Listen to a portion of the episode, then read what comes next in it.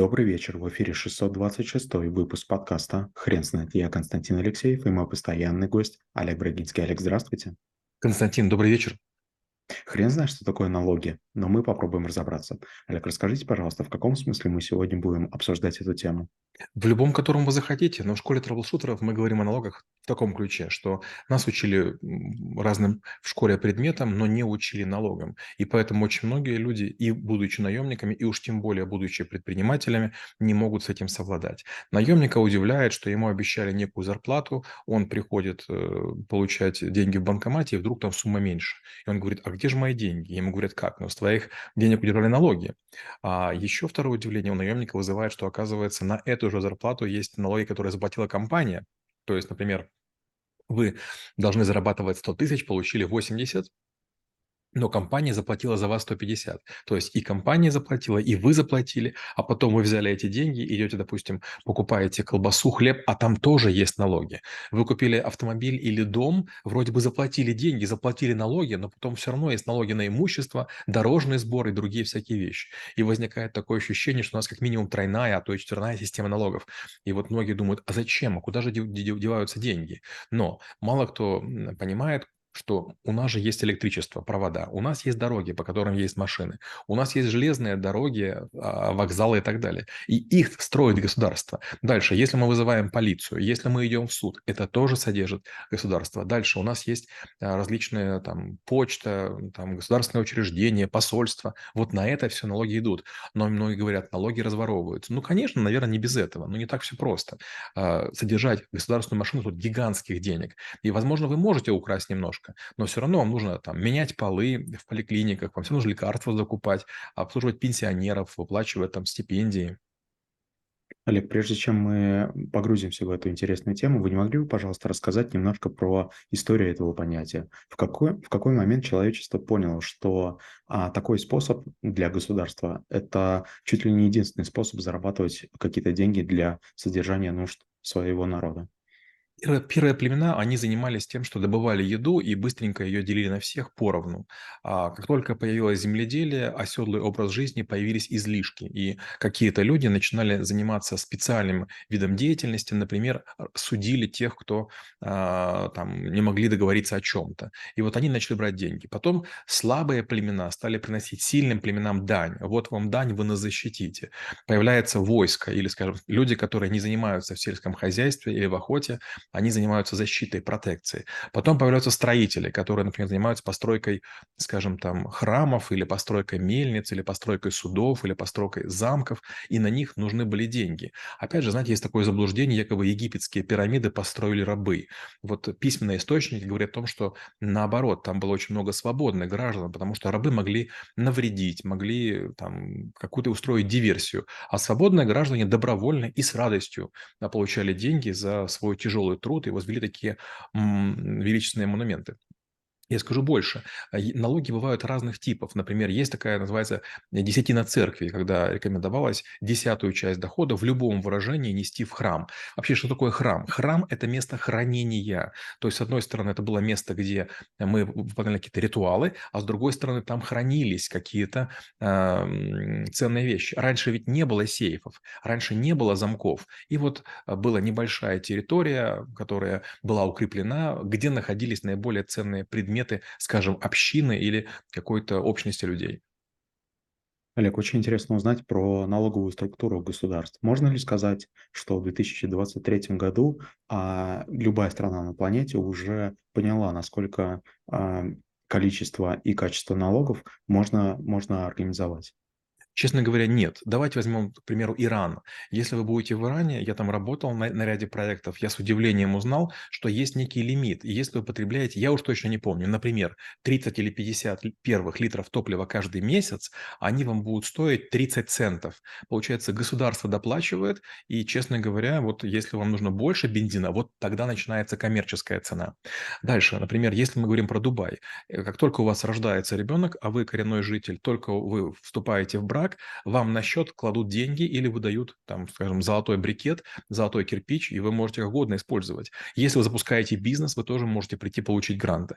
В, в малом количестве стран есть вот такая история. Но опять же, не нужно говорить, что в Дубае хорошо или там, скажем, хорошо в Ира не. Дело в том, что, например, вот сейчас я живу в России. Это гигантская страна, у которой гигантские дороги, а, гигантское расстояние между государств, между эм, городами и там, длинные путепроводы. Это стоит ненормальных денег. Если мы говорим про Сингапур, если мы говорим про Гонконг, про Тайвань, конечно же, город-государство или Андорра, Лихтенштейн, им гораздо проще. Они могут собирать серьезные деньги, но им тратить фактически не на что. И поэтому, если мы глянем, скажем, на Монако, ну просто каждое здание как будто бы шоколадный пряник, оно просто вылизанное. И другое дело, конечно, никаких налогов не хватит для того, чтобы там содержать гигантское количество мостов, развязок инфраструктурных или госучреждений. Олег, а расскажите, пожалуйста, как выглядит оптимизационный процесс в государстве, в любом государстве, где налоги, например, не совсем правильно используются? Давай начнем с правильного. У меня есть товарищи, которые живут в Австралии. Они каждый год получают специальную распечатку, где указано, на что пошли их налоги. И когда они впервые мне показали, я подумал, вау, как круто. Но если внимательно изучить, там просто указана процентовка. Например, уважаемый Константин, вы заплатили налогами там 20 тысяч австралийских долларов. Они были распределены в такой-то пропорции, и там, честно говоря, указаны сферы. Там нет конкретных предприятий и учреждений. Если, например, вы находитесь в Сингапуре, и вы тоже резидент, то есть вы там проживаете, вы являетесь являетесь гражданином, вы получите, наоборот, удивительную вещь. Вы получите дополнительные деньги. Скажем, тот год, когда я работал в Сингапуре, я работал на проекте Мария Бэй Санс. Это большая гостиница из трех корпусов, где шикарное казино и так далее. Так вот, а мне как раз товарищ сказал, который там местный, он говорит, о, слушай, ты работаешь в гостинице, от которой я получил прибыль. То есть каждому гражданину Сингапура в определенном году заплатили, кажется, по 680 сингапурских долларов за то, что казино для страны заработало деньги. И излишек излишек был направлен на такую историю. Есть страны, где жители голосуют. Есть страны, которые нанимают иностранных консультантов для того, чтобы управлять. Скажем, норвежский пенсионный фонд считается одним из а, крупнейших и крутейших в мире. Во-первых, там очень много денег, которые постоянно поступают от продажи нефти и газа, в первую очередь шельфа. А во вторую очередь э, не делаются рискованные вложения. Денег все больше и больше. И в Норвегии есть проблема. Как, с одной стороны, эти деньги расходовать, некуда расходовать. Если раздать людям, мы можем их разбаловать, они работать не захотят. То есть где-то не хватает денег, а где-то их избыток. Но, например, если мы говорим, скажем, про ту же Америку, удивительная история. Америка начинает э, поддерживать протекторатом некоторое количество государств и пытается посылать туда деньги, помощь. Но с другой стороны, как государство имеет гигантские налоги перед всем остальным миром. В любую секунду теоретически может быть дефолт. Или, например, возьмем страну Ливию, когда там еще был лидером Мудар, Муар Каддафи. Он что сделал? Он сделал бесплатное образование, бесплатное лечение, и куча вещей для граждан было бесплатным. И когда вот его, к сожалению, убили, и были, были повстанцы, сейчас многие ливийцы, ливийцы говорят, боже мой, что мы сделали? То же самое с Брежневым. Вот многие говорили, вот там типа а, было там такой застой ужасный, ничего не происходило, но Представляете, цены даже понижались на разные виды, допустим, там энергии или еще что-нибудь. Представляете, понижались цены. Такого после Брежнева уже не было никогда. Олег, а очень интересно узнать, есть ли запрос внутри государства на то, чтобы оптимизировать или перерабатывать налоговую систему? Что сложного в том, чтобы посмотреть на Сингапур или, может быть, другое какое-то государство, Норвегию, например, в том же, в том же числе, и имплементировать какие-то правила, а, которые заслужили а, доверия.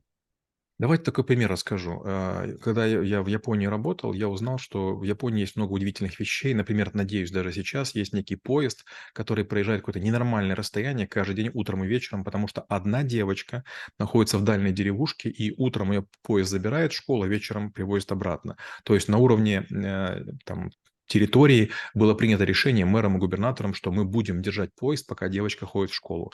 Но мы же понимаем, что это очень красивый жест, но стоит ненормальных денег. То есть несколько вагонов, включая минимум двух машинистов, едут. Есть некоторые станции, которые нужно чистить, есть э, полотно железнодорожное, которое нужно сопровождать. То есть для государства это какие-то просто безумные совершенно деньги, которые вот э, выпускаются ради такой красоты.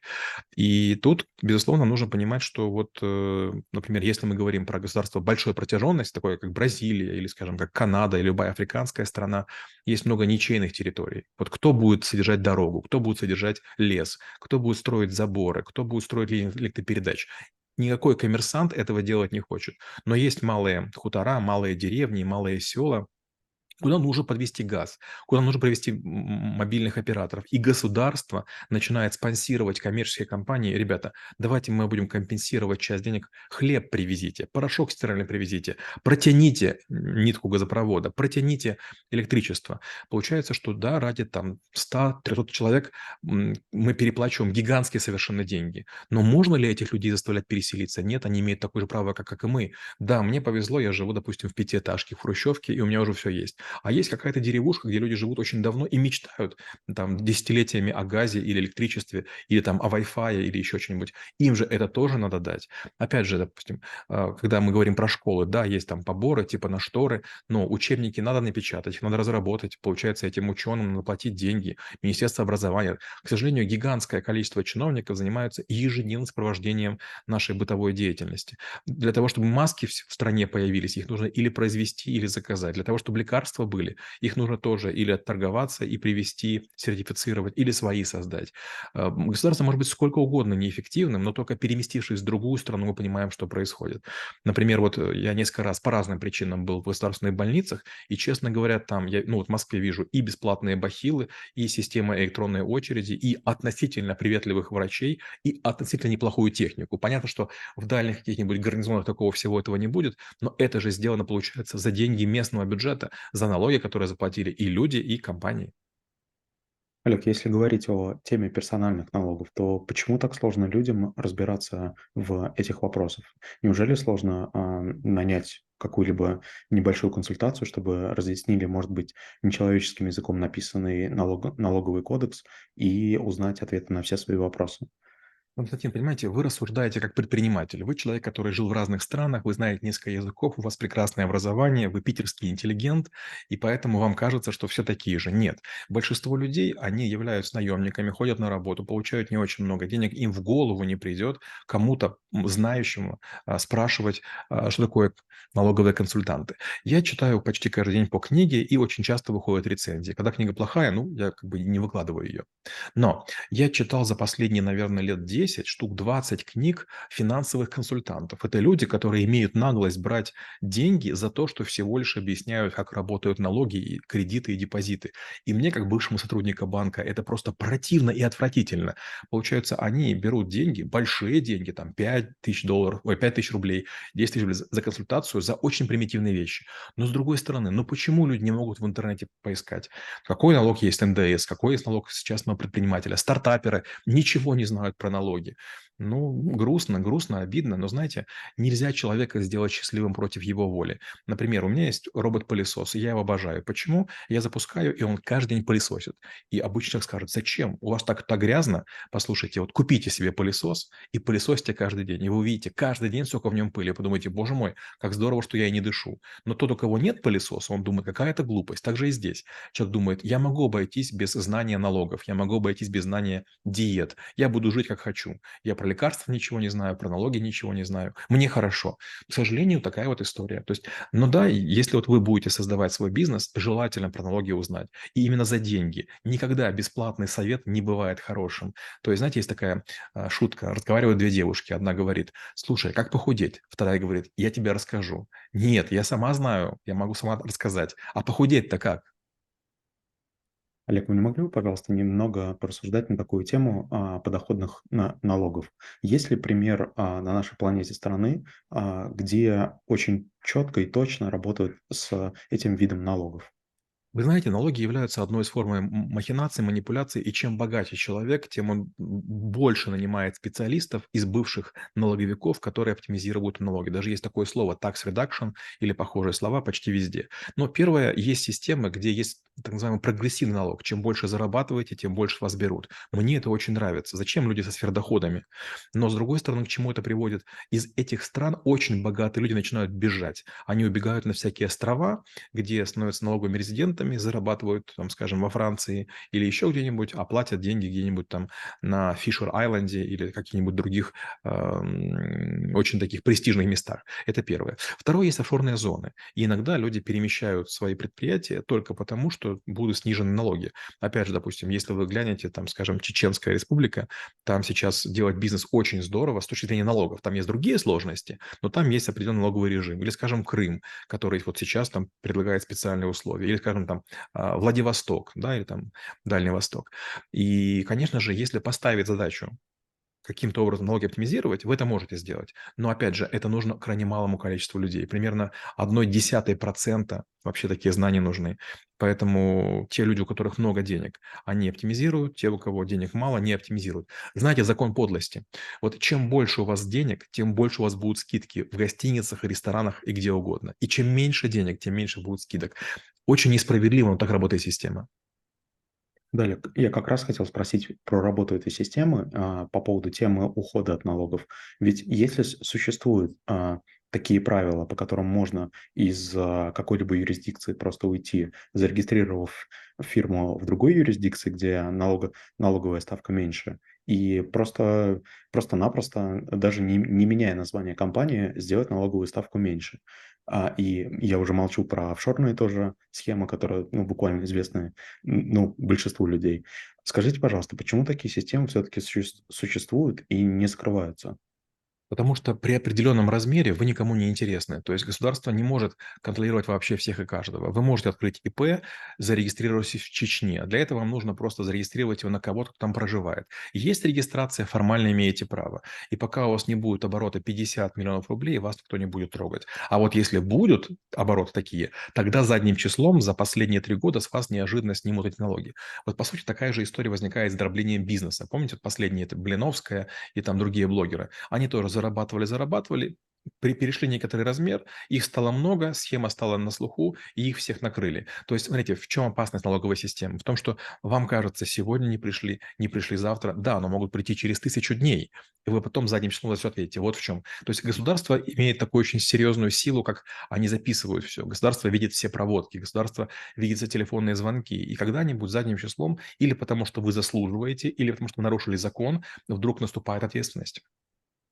Олег, расскажите, пожалуйста, как ведут себя мировые гиганты компании, а, которые, по сути, должны платить налоги в тех странах, где зарегистрированы? Например, пример Apple или Google, которые а, обходным путем зарегистрировали свои юридические лица в Дублине, Ирландии, да, и, соответственно, имеют совершенно другую налоговую ставку, если бы а, те же самые деньги проходили бы через США.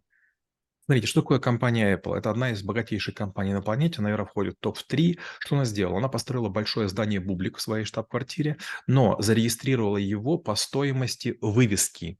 То есть оценила здание в 200 долларов. Как следствие, и налоги платят с 200 долларов. Но до этого она наверняка нанимала тысячи юристов по всему миру, которые бы проанализировали, как это можно сделать.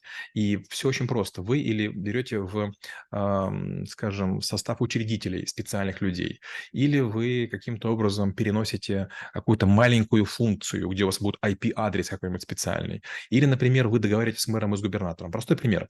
Мы, как Альфа-банк, открывали э, колл-центр в Ульяновске Ульяновске. Если бы мы просто пришли в Ульяновск, как коммерческая компания, ну, это было бы дорого. Что мы сделали? Мы до прихода сделали конкурс, тендер между разными городами. И мы встречались с мэрами и губернаторами. И мы искали того, кто нам поможет дать хорошую землю, э, подешевле, сделает транспортные э, пути недалеко от нас, автобусную остановку или любые другие.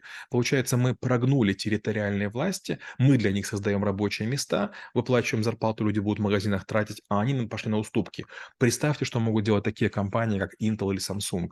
Они выбивают себе лучшие территории с дешевой энергией, с организацией общественного транспорта. Для территории это хорошо, потому что вливаются деньги из зарплаты рабочих, которые потом начинают решать свои бытовые вопросы. А для компании хорошо, она это сделала не очень дорого. Да, Олег, очень интересный кейс с Apple, когда они, они зарегистрировали свое здание а, как стоимость вывески.